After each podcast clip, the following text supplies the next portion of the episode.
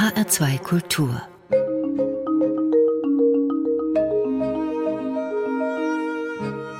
Doppelkopf Heute am Tisch mit Annette Kehnel. Sie ist Professorin für die Geschichte des Mittelalters an der Universität Mannheim. Mit ihrem Buch Wir konnten auch anders, eine kurze Geschichte der Nachhaltigkeit, hat sie den Überraschungserfolg des letzten Jahres gelandet. Darin zeigt sie, dass viele Ideen, die heute rund um Klimawandel und Armut in der Welt diskutiert werden, wie Nachhaltigkeit, Kreislaufwirtschaft, Re- und Upcycling, gemeinsamer Besitz, Mikrokredite und vieles mehr, schon einmal flächendeckend umgesetzt war, nämlich im Mittelalter. Was wir vom Mittelalter lernen können und was nicht, dazu jetzt unser Gespräch. Herzlich willkommen, Frau Professor Kehnel. Hallo, Frau Tuchelt. Frau Kehnel, ausgerechnet das finstere Mittelalter kann uns bei der Lösung unserer aktuellen Probleme helfen? Also, sagen wir so, ich würde jetzt nicht behaupten, um Missverständnisse gleich vorneweg auszublenden, ja, ich würde nicht behaupten, dass im Mittelalter alles besser war. Das Leben war früher auch kein Ponyhof, da müssen wir uns überhaupt nichts vormachen. Und ich würde auch nicht behaupten, dass unsere Vorfahren per Definition alle immer nachhaltig gehandelt hätten. Was ich versuche zu zeigen in meinem Buch ist, dass neben der Fähigkeit, seine Umwelt zu zerstören, hat der Mensch auch die Fähigkeit, die Umwelt zu bewahren, seine Mitwelt zu bewahren, nachhaltig im Sinne der kommenden Generationen zu handeln. Und ich versuche im Grunde über auch viel Arbeit mit der Forschung von Kolleginnen und Kollegen im Fach diese Spur zu verfolgen, ja, weil wir die letztlich ein bisschen vergessen haben in den, in den letzten Jahrzehnten. Ja, dann sehen wir uns das doch mal konkret an. Wenn heute ein Haushaltsgerät kaputt geht, kann man froh sein, wenn man jemanden findet, der es einem repariert. Im Mittelalter war das anders, oder?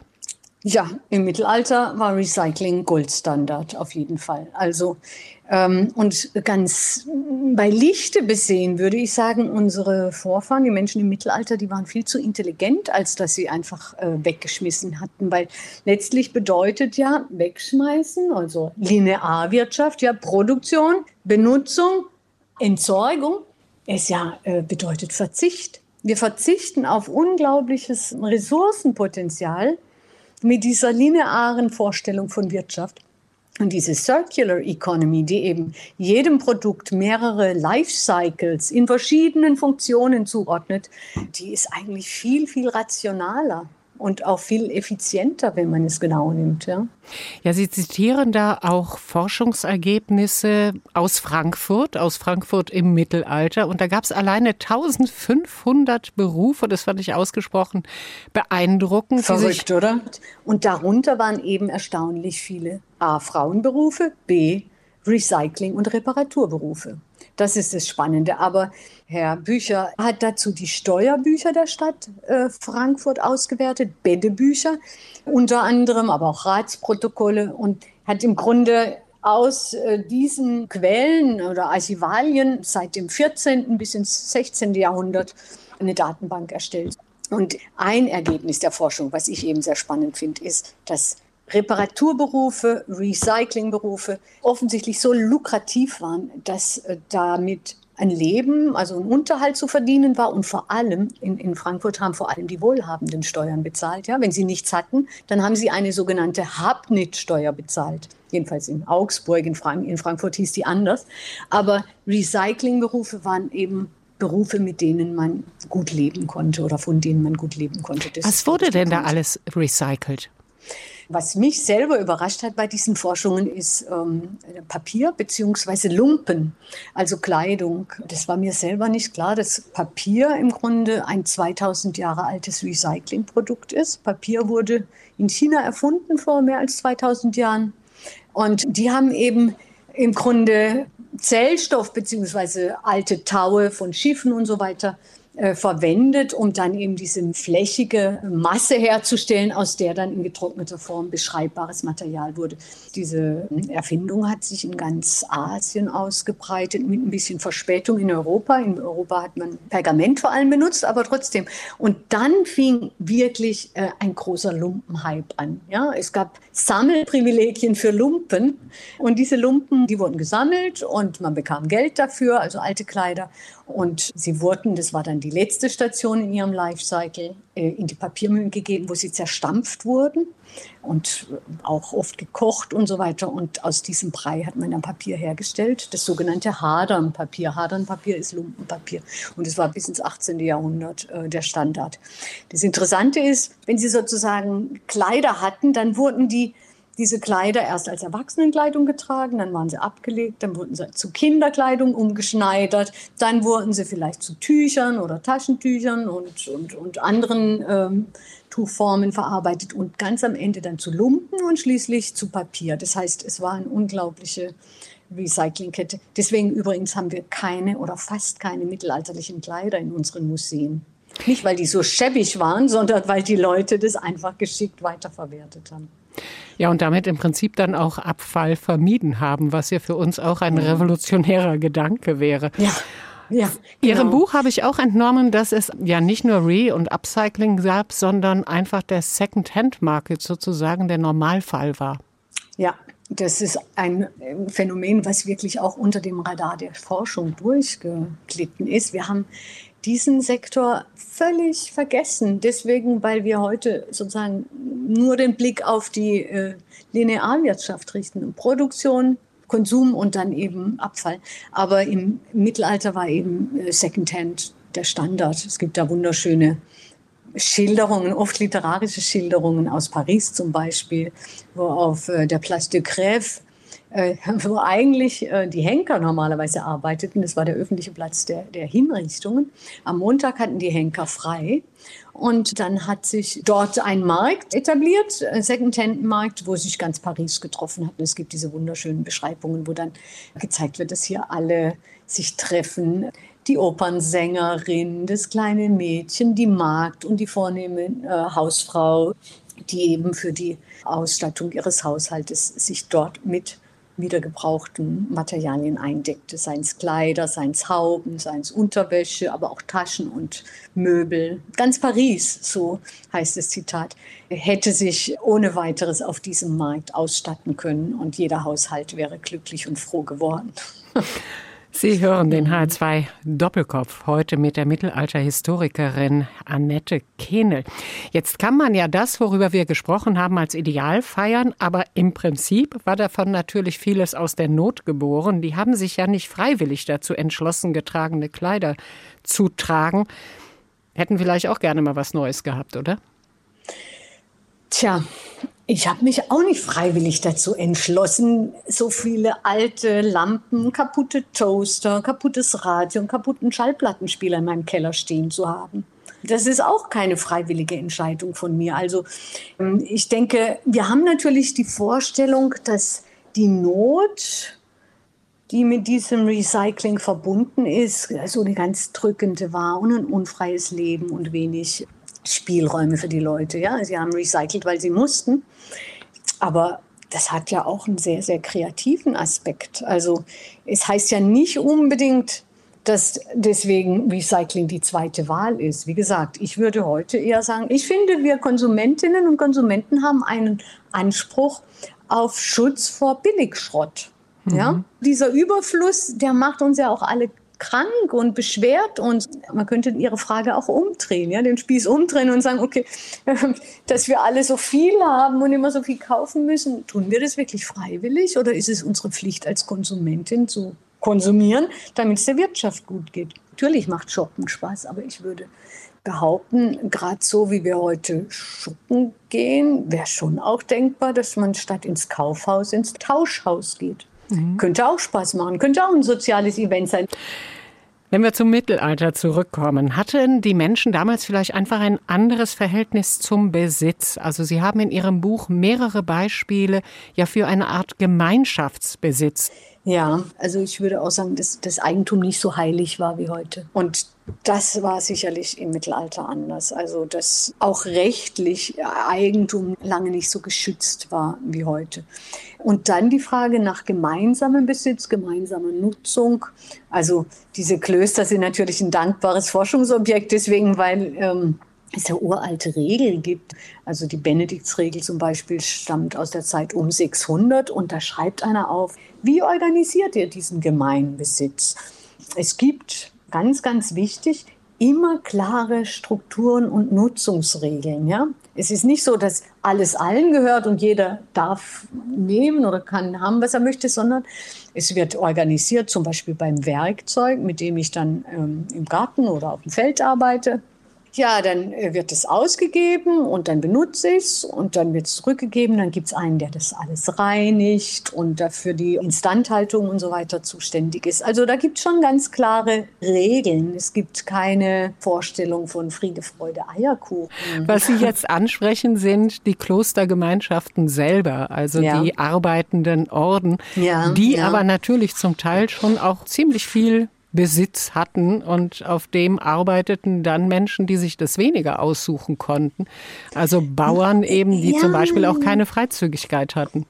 Sie haben völlig recht, Frau Tuchel. Also die individuelle Besitzlosigkeit haben die im Kloster gelebt. Ich als einzelner Mönch hatte sozusagen keinen Besitz, aber kollektiv habe ich mir natürlich schon was gegönnt. Und natürlich ist klar, wenn ich äh, ein Leben lebe, in dem ich täglich arbeite, ora et labora, und gleichzeitig aber Konsumverzicht übe, dann erwirtschaftet man natürlich äh, ziemlich viele Vorräte und Reichtümer. Und es waren wichtige und große Player auf den Märkten damals. Und sie haben sich in der Tat Wohlstand und äh, Reichtum erarbeitet. Ja, aber sich auch ähm, erarbeiten lassen, wenn ich das richtig sehe. Oder? Ja, da, das wäre so ungefähr, wenn wir sagen würden, okay, die BASF lässt heute auch ihren Wohlstand von ihren Mitarbeiterinnen und Mitarbeitern erarbeiten. Und ich glaube, unsere Vorstellung von mittelalterlichen Hintersassen bzw. Zugehörigen eines Klosters, die sind oft so ein bisschen verdunkelt durch so ein Bild des aus der Zeit der Bauernbefreiung, ja, so um 1803, äh, Freiherr vom Stein befreit endlich die Bauern, hebt auf diese Formen der Leibeigenschaft, die ja für uns als Inbegriff der Unfreiheit gelten. Ich glaube, diese Leibeigenen, die, die hatten relativ wenig zu tun mit den Leibeigenen oder den Hintersassen des Mittelalters. Ja, die sind im Grunde Hörige, die hörig heißen, nicht weil sie alles tun müssen, was der andere sagt, sondern weil sie dazugehören, zu der Familie dieses Klosters. Ja? Und das, so erkläre ich das immer meinen Studierenden, das wären eher so Organisationsformen, die sich wahrscheinlich wenn überhaupt, eher mit, mit der Betriebsstruktur eines Großunternehmens vergleichen lassen. Ja, dann gibt es eben den Betriebskindergarten und so gab es dann eben die Unternehmen. Das Kloster hatte die Schule für die, die gescheiten Kinder, die da hingehen konnten. Es war so ein, ein wechselseitiges Schutzverhältnis, ja.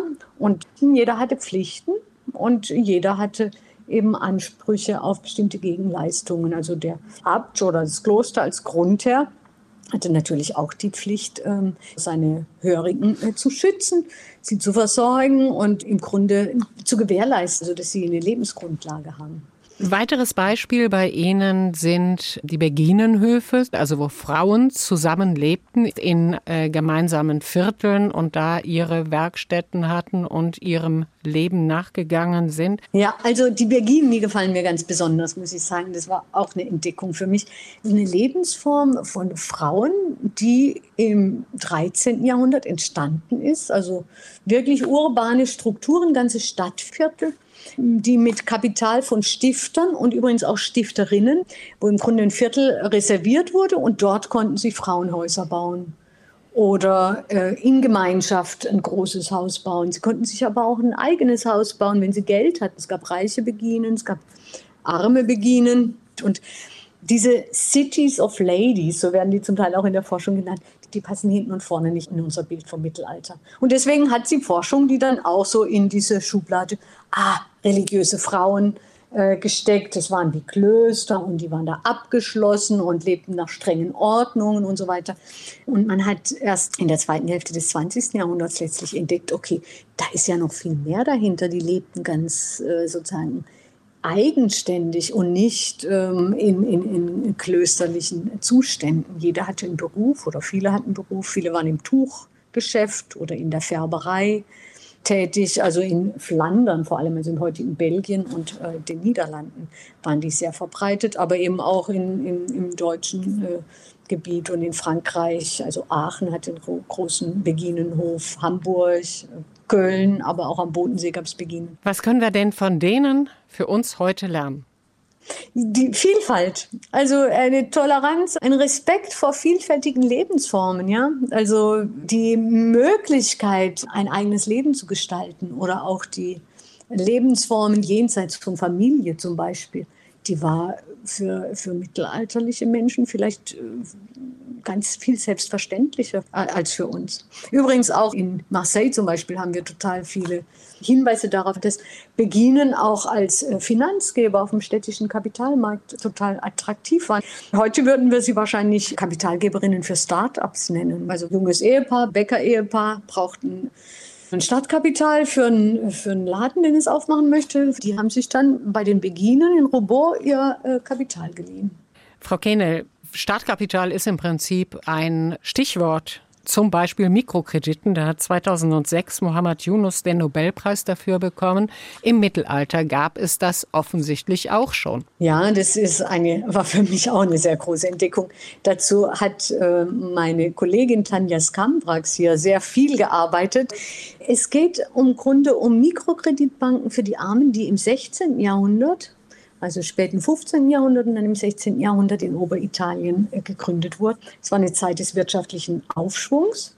Und Stadträte haben sich überlegt, okay, um die Früchte dieses wirtschaftlichen Aufschwungs zu genießen, müssen wir eben Zugang für die Ärmeren zu Kapital äh, schaffen. Und dafür haben sie dann diese Mikrokreditbanken gegründet. Die Armen konnten sich Kapital leisten gewissermaßen, indem sie eben als Kreditsicherung Pfänder hinterlegten. Ein Bauer, der in der stadtnahen Landwirtschaft tätig war, wenn der Winter einigermaßen vorbei war, also wenn es nicht mehr so kalt war, konnte ich meinen Wintermantel nehmen und dann zum äh, Pfandleihhaus bringen, also in äh, den Mons, Monti di Pietà hießen diese Banken. Und dort habe ich einen Kredit dafür bekommen, habe ich mir Saatgut damit gekauft und wenn dann die Ernte eingeholt war, konnte ich mit einem Teil dieser Ernte meinen Mantel auslösen, meinen Kredit zurückbezahlen und den konnte ich dann im Winter wieder anziehen. Brauchte ich ja dann wieder. Ne? Also so funktionierte die Logik.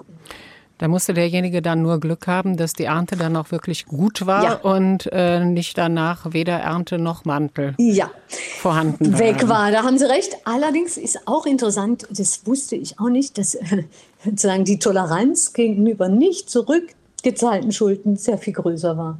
Also die, die Langmut der Gläubiger im Mittelalter, die wird in der Forschung immer wieder hervorgehoben.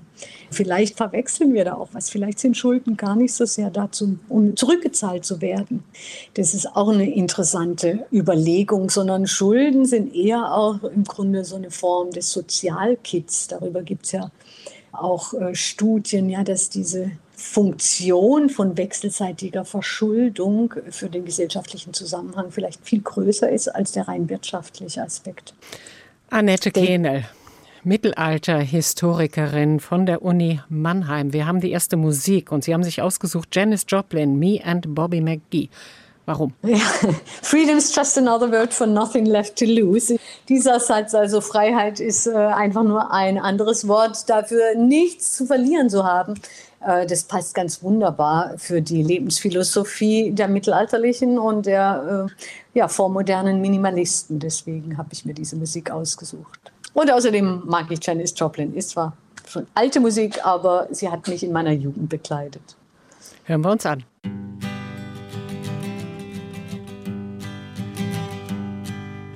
Busted flat in Baton Rouge, waiting for a train. And I was feeling near as faded as my jeans. Bobby thumbed a diesel down just before it rained and rode us all the way to New Orleans. I pulled my harpoon out of my dirty red bandana. I was playing soft while Bobby sang the blues. Windshield wipers slapping time Bobby's hand in We sang every song that Javi knew. Freedom is just another word for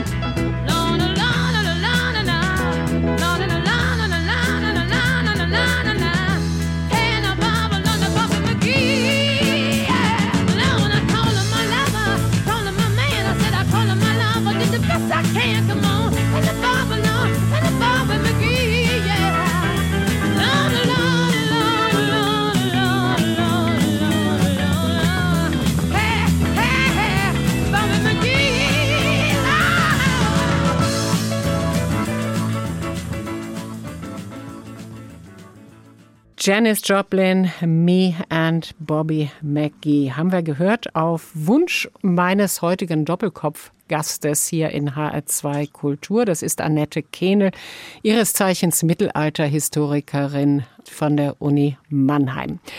Was wir zur Lösung unserer aktuellen Probleme vom Mittelalter lernen können und was auch nicht. Das ist unser Thema. Und wir haben ja das Problem, dass wir endlich Verantwortung für nachfolgende Generationen übernehmen müssten und das trotz aller demonstrativ hochgehaltener Familienideale irgendwie nicht hinkriegen. Wie kriegt man uns denn dazu, Frau Kehnel, über unseren Tellerrand hinweg zu gucken? Also nach der Lektüre Ihres Buches habe ich in dem Zusammenhang eine mir wirklich bis dato sehr unbekannte Sympathie für das Fegefeuer entdeckt. Das garantierte wenigstens, dass man sich um die Nachwelt kümmerte, oder? Mir ging es ganz ehrlich genauso. Ich meine, im Fegefeuer ist ja so, da kann man Sünden büßen, für die man zu büßen in zu Lebzeiten keine Zeit hatte. Und netterweise können die Nachkommen Ablassbriefe kaufen, sodass meine Seele, wenn ich denn dort mal verweilen sollte, ein bisschen ähm, kürzer schmoren muss im Fegefeuer. Und das fand ich eine klasse Idee, eigentlich ein Anreiz, sich so zu verhalten, dass die Nachkommen dann auch tatsächlich mal vielleicht einen Ablassbrief für mich kaufen werden, ja. Also die müssen mich mögen. Ich muss was Gutes für die tun, wenn ich, äh, wenn ich äh, Glück haben möchte im Jenseits. Sie haben auch das Beispiel der Fugger in Augsburg, die Fuggerei, die erste ja, Sozialwohnungssiedlung, die übrigens bis heute immer noch intakt ist, wurde damals gegründet 1521 und Herr Fugger hat das gemacht. Es gab eine relativ geringfügige Miete und dann waren aber die Mieter auch verpflichtet, für ihn ziemlich viele Gebete zu beten, oder? Ja, sie waren Teil der Mietleistung. Übrigens bis heute, ja. Die Gebete sind ein Teil der Mietleistung. Sie zahlen 5 Euro Miete im Jahr, wohlgemerkt. Aber sie müssen äh, beten für den Fugger und seine Nachkommen. Dieses Bewusstsein dafür, dass die Nachkommen etwas für mein Seelenheil auch nachträglich noch tun können, das ist schon ein interessantes Konzept, was uns völlig fremd ist, mir ja auch, ja. Trotzdem finde ich es cool, die Idee zu verfolgen.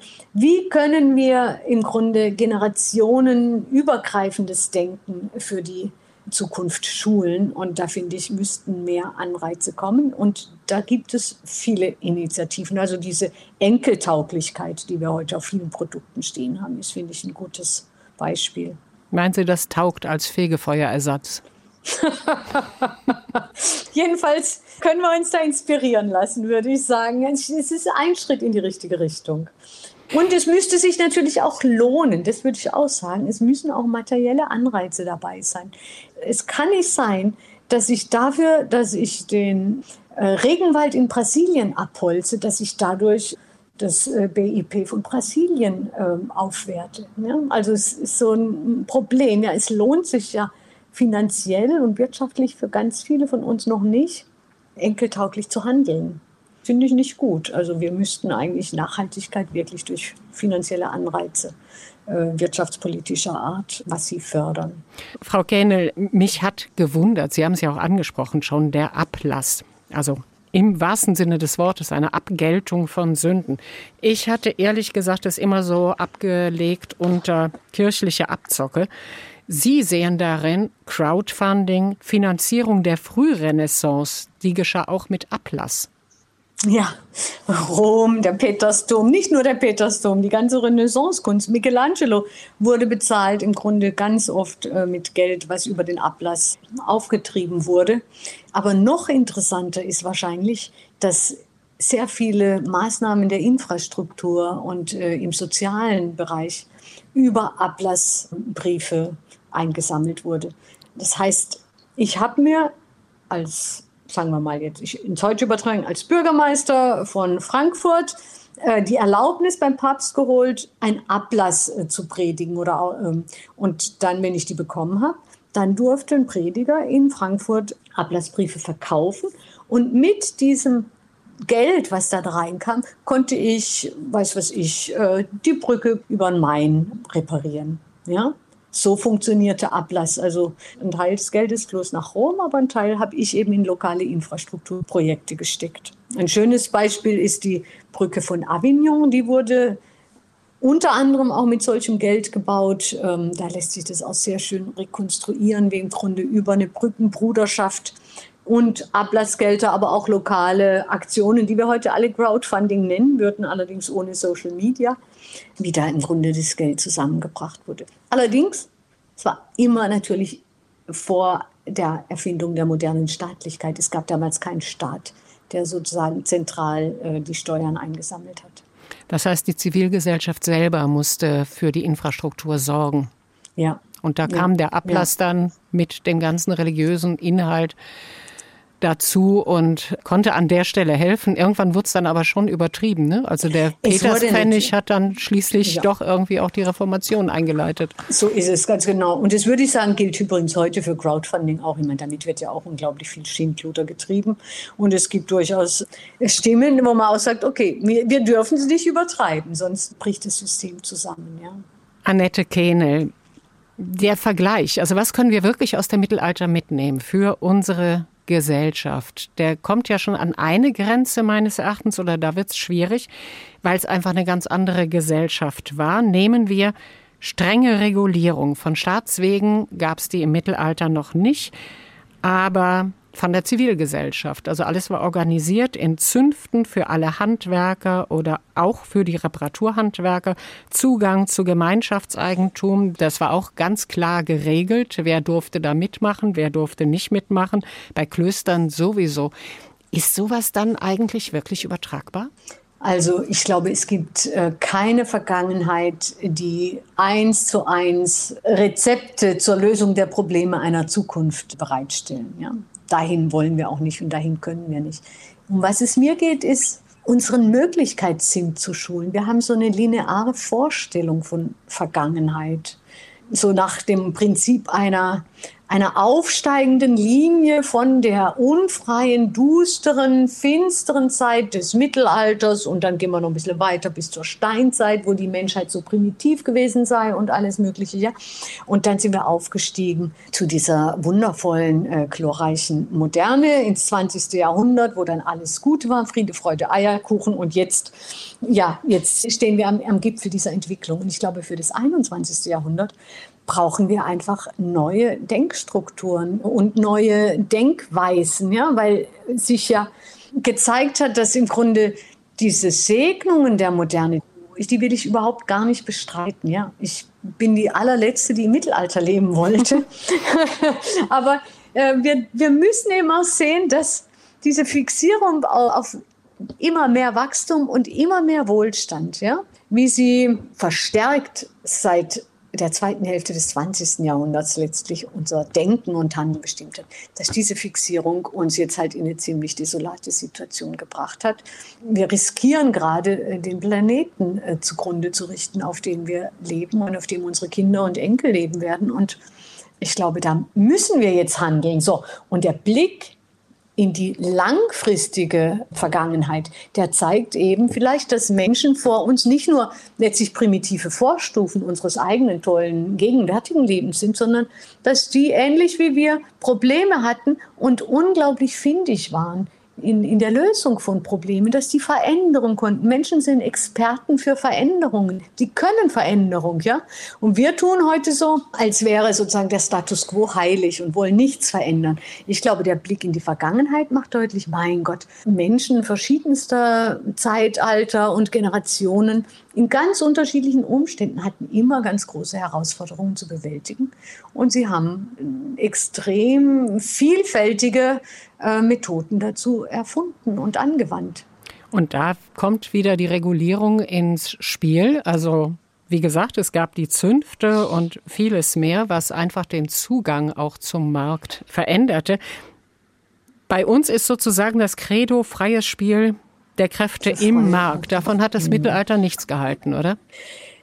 Also ich glaube, dass die, die Handlungsfähigkeit vor Ort eine wichtigere Rolle spielt und das ist natürlich auch ein ganz großer Unterschied. Also wenn wir jetzt das Beispiel der Bodenseefischer nehmen, ja, das war eine Gruppe von Nutzern der Bodenseefischer um einen See, der niemandem gehörte. Ja? Und die haben also gemeinsam diese gemeinsame Ressource genutzt über Jahre und Jahrhunderte ohne den leer zu fischen. Der Grund dafür war, dass sie sich Regeln gegeben haben und dass sie dafür gesorgt haben, dass diese Regeln eingehalten werden. Ja, und da waren auch die Fischerzünfte dabei. Natürlich können wir jetzt sagen, oh, das wollen wir heute nicht. Jeder soll heute machen dürfen, was er will.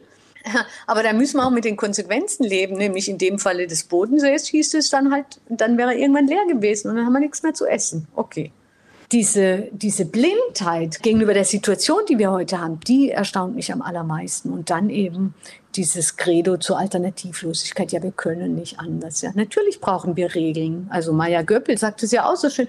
Mein Gott, dann gibt es halt Verbote. Wieso soll jeder alles immer tun dürfen? Ja.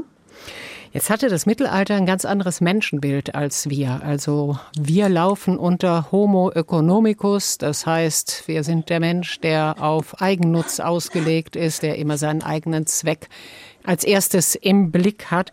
Das Mittelalter hatte ein anderes ja nicht ideal, aber sah sich eben in der Hauptsache als Homo debilis, was weniger mit Debilität zu tun hat. Er war nicht komplett, er war ein Mängelwesen, oder?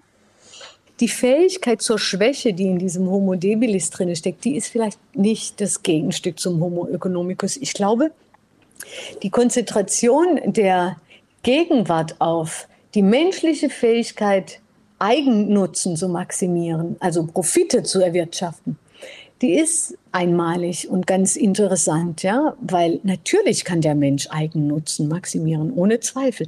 Aber wir vergessen, der kann noch viel mehr. Und er kann zum Beispiel kooperieren. Und das ist genauso ein natürlicher menschlicher Impuls wie äh, die Fähigkeit, nach Nützlichkeitserwägungen zu handeln. Im Mittelalter würde ich sagen, da waren die Menschen nicht mehr und nicht weniger eigennutzorientiert als wir. Aber es wurde nicht tagtäglich gepredigt, wenn du nicht deinen eigenen Nutzen maximierst, dann bist du blöd. Ja? Also Geiz ist geil oder ich bin doch nicht blöd als Werbesprüche, die stecken alle in unseren Köpfen drin. Also wer nicht seinen eigenen Nutzen maximiert, der ist doof. Der gehört nicht in unsere, in unsere Zeit. So wird ganz oft der Eindruck vermittelt. Und ich glaube, da würde ich sagen, dass den mittelalterlichen Menschen wurden andere Dinge gepredigt. Denen wurde gepredigt, es ist eine Schande, wenn einer reich wird und dabei immer mehr Armut produziert. Oder Geiz, Habgier ist ein Laster des Alters. Ja? Habgierig waren die alten, ausgemerkelten Männer, die sich dann meist mit jüngeren Frauen äh, umgaben und nicht merkten, dass die Frauen ganz andere Interessen hatten, als jetzt äh, so mit so einem geizig alten Geizhals zusammen zu sein. Ja? Also Geiz war wirklich, oder Habgier, Raffgier war eine, ein, ein Laster, eine Todsünde, mit der dann gewissermaßen auch die Attraktivität dieses äh, Besitzens oder des Habenwollens, um des Habenwollens äh, abgewertet wurde. Und da glaube ich, äh, das wäre ein Unterschied. Also was man den Leuten gepredigt hat, war was anderes als das, was wir heute predigen.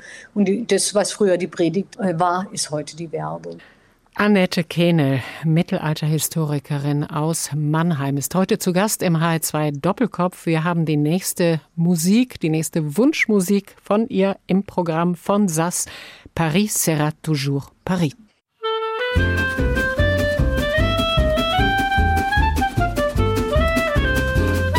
précaution, on a beau mettre des croisillons à nos fenêtres, passer au bleu nos devantures et jusqu'aux pneus de nos voitures, désentoiler tous nos musées, chambouler les Champs-Élysées, emmailloter de terre battue toutes les beautés de nos statues, voler le soir, les réverbères, plonger dans le noir la ville lumière.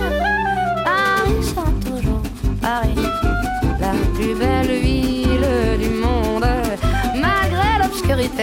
profonde, son éclat ne peut être assombri sera toujours pareil. Plus on réduit son éclairage, plus on va briller son courage, sa bonne humeur et son esprit. Paris sera toujours pareil. Pour qu'à ce bruit, chacun s'entraîne. On peut la nuit jouer de la sirène et nous contraindre à faire le zouave en pyjama dans notre cave. On aura beau par des ukases, nous couper le veau et même le jazz, nous imposer le masque à gaz, des mots croisés à quatre cases, nous obliger dans nos demeures à nous coucher tous à 11 heures. Paris sera toujours Paris, la plus belle ville du monde. Malgré l'obscurité profonde, son éclat ne peut être assombri. Paris sera toujours Paris. Plus on réduit son éclairage, plus on voit briller son courage, sa bonne humeur et son esprit. Paris sera toujours Paris.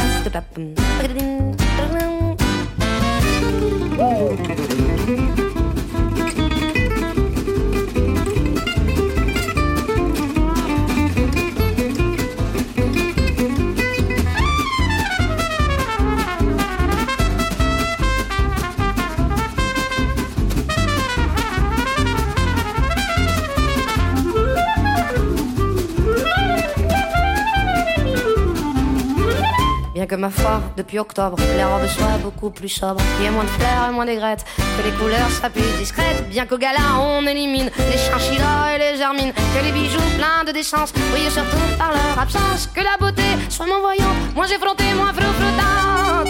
Paris sera toujours Paris, la plus belle fille du monde. Même quand au loin le canon gronde,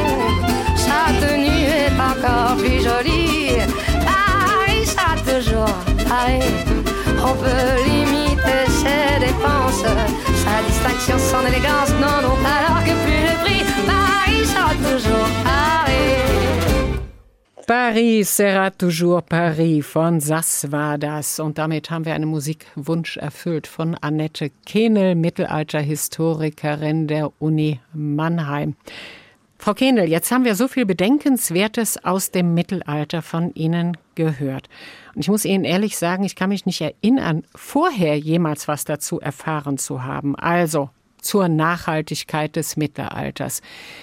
Ist da nie drauf geschaut worden in der Forschung oder woran liegt's?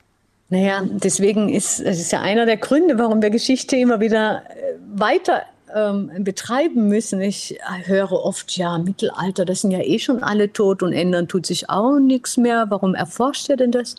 Aber Geschichte ist natürlich immer eine Wissenschaft der Gegenwart, in der sie betrieben wurde. Ja, und jetzt im 21. Jahrhundert oder auch im späten 20. Jahrhundert beschäftigen uns diese Fragen der Nachhaltigkeit auf einmal. Und dann ist klar, dass die Gegenwart natürlich die Fragen hervorbringt, mit denen wir uns die Vergangenheit dann ansehen und dann kommen ganz neue Erkenntnisse zutage. Und das, daran liegt es. Ne? Also im 20., im 19. Jahrhundert war man nur an der Geschichte, an den Anfängen des Nationalstaates interessiert. Damals wurden diese Nationalstaaten in Europa gegründet und jede Nation wollte ihre Geschichte so weit wie möglich zurückverfolgen.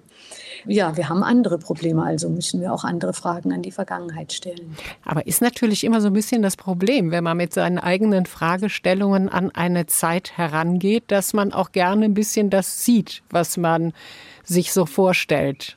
Wie ja, natürlich. Ist man davor wenn, gefeit? Ja, wenn, eine, wenn ich einen Hammer in der Hand halte, dann sieht alles aus wie ein Nagel. Ne? Das ist klar. Ja, ja.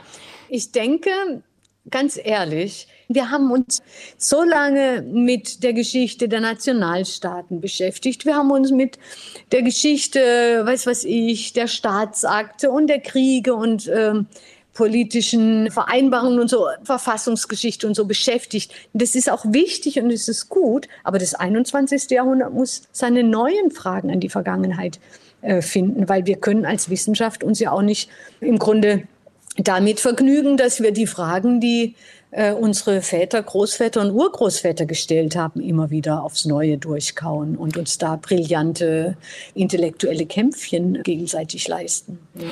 Ja, zumal beim Mittelalter ja da wirklich sehr augenscheinlich ist. Also, dass das Mittelalter ein ausgesprochen schlechtes Image hat. Also, man redet vom finsteren Mittelalter. Man dichtet ihm sogar die Hexenverbrennungen an, die eigentlich in der frühen Neuzeit stattgefunden haben. Woran lag das denn? Naja, das lag daran im Zeitalter der Aufklärung, also im späten 18. Jahrhundert.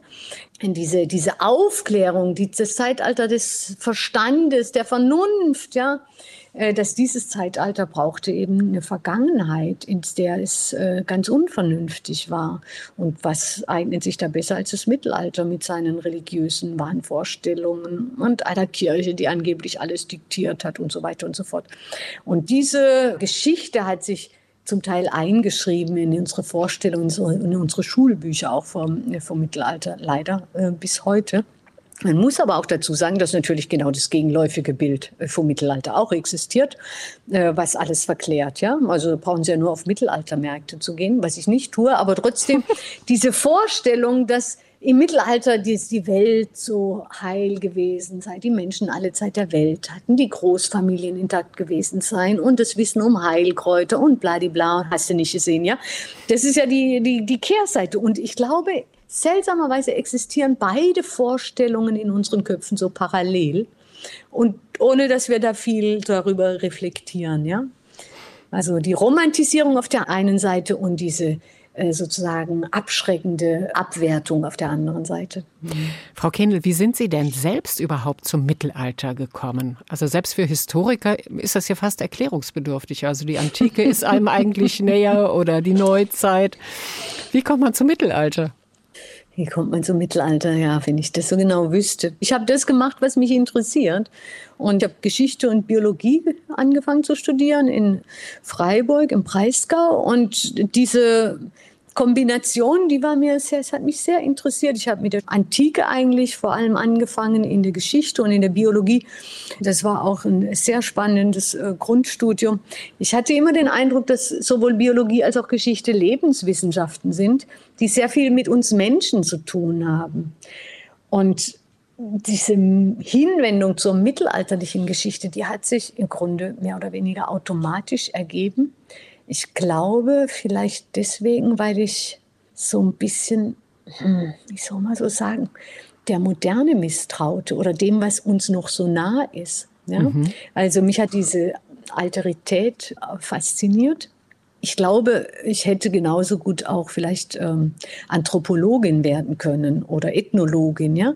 Also diese Möglichkeit, im Grunde Gesellschaften, die ganz anders sind als wir. Mhm diese Gesellschaften zu erforschen oder denen näher zu kommen oder versuchen zu verstehen, wie die Leute da ticken. Das, glaube ich, war ein wichtiger Anstoß. Also auch dieses Fremde, dieses mhm. ja eigentlich schon Exotische, das das Mittelalter für uns hat, oder? Ja, exotisch, fremd, ich würde eher sagen anders. Weil gleichzeitig ist natürlich total faszinierend, dass, dass bei all dieser Alterität und der Andersheit etwas ist, was uns verbindet mit diesen Menschen, ja? was gleich bleibt. Also es gibt eben neben der Alterität auch diese Kontinuität, das Wiedererkennen von menschlichen ja, Grundmustern, von Verhaltensmustern, von Analogien zwischen äh, dem, wie Menschen sich damals und heute verhalten haben. Also das sind so, ist so ein Spannungsfeld, was mich total äh, fasziniert.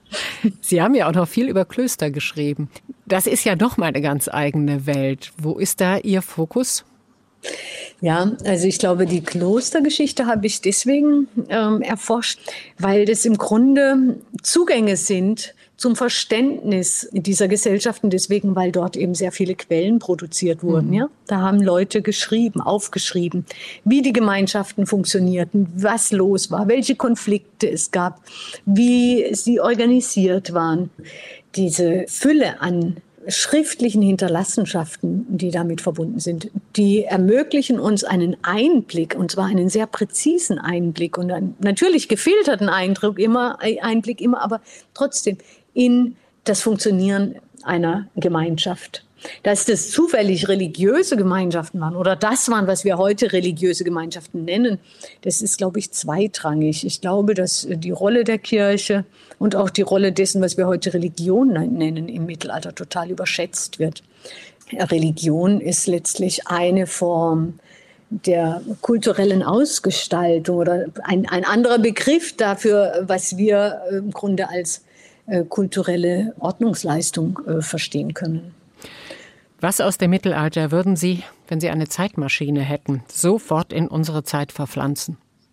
Boah, mit der Frage habe ich jetzt nicht gerechnet, Frau Tuchelt. Äh, vielleicht hm, das Konzept der Demut, Humilitas. Seid ein bisschen bescheidener, Leute. Oder vielleicht auch ein realistischeres Menschenbild. Die Todsünden zum Beispiel es sind, glaube ich, ein viel realistischeres Menschenbild, wozu wir Menschen alle in der Lage sind. Habgier, Zorn, Neid, übertriebene Konkurrenz und so weiter. Das war vielleicht ähm, eine Sicht des Menschen, die möglicherweise ganz wohltuend war, wenn es um die Einschätzung, äh, Folgenabschätzung und Risikoeinschätzungen ging. Und was würden Sie auf gar keinen Fall aus dem Mittelalter importieren? Die Pest. Vielen Dank. Vielen Dank an Annette Kehnel, Mittelalterhistorikerin von der Universität Mannheim und Autorin des Buches Wir konnten auch anders. Eine kurze Geschichte der Nachhaltigkeit ist erschienen bei Blessing. Mein Name ist Rosemarie Tuchelt und wir hören jetzt noch einen Wunsch von Ihnen, Una Notte a Napoli von Pink Marcini. Vielen Dank, Frau Tuchelt. Una notte a Napoli, con la luna e il mare, ho incontrato un angelo che non poteva più volare. Una notte a Napoli, delle stelle si scordò e anche senza ali in cielo mi portò.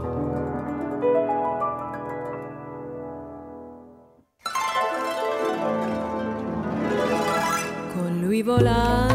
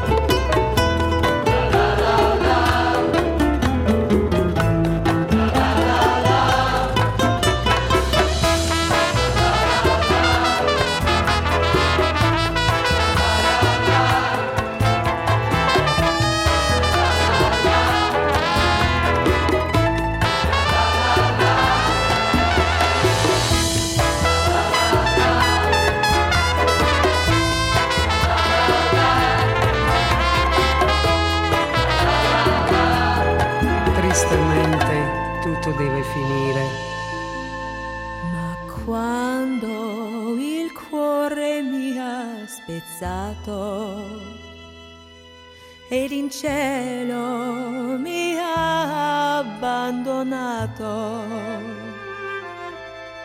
Adesso sulla terra son tornata mai più riamare mi sono rassegnata. Ma guardo su. Quanto tempo può durare, quante notti da sognare quante ore, quanti giorni e carezze infinite.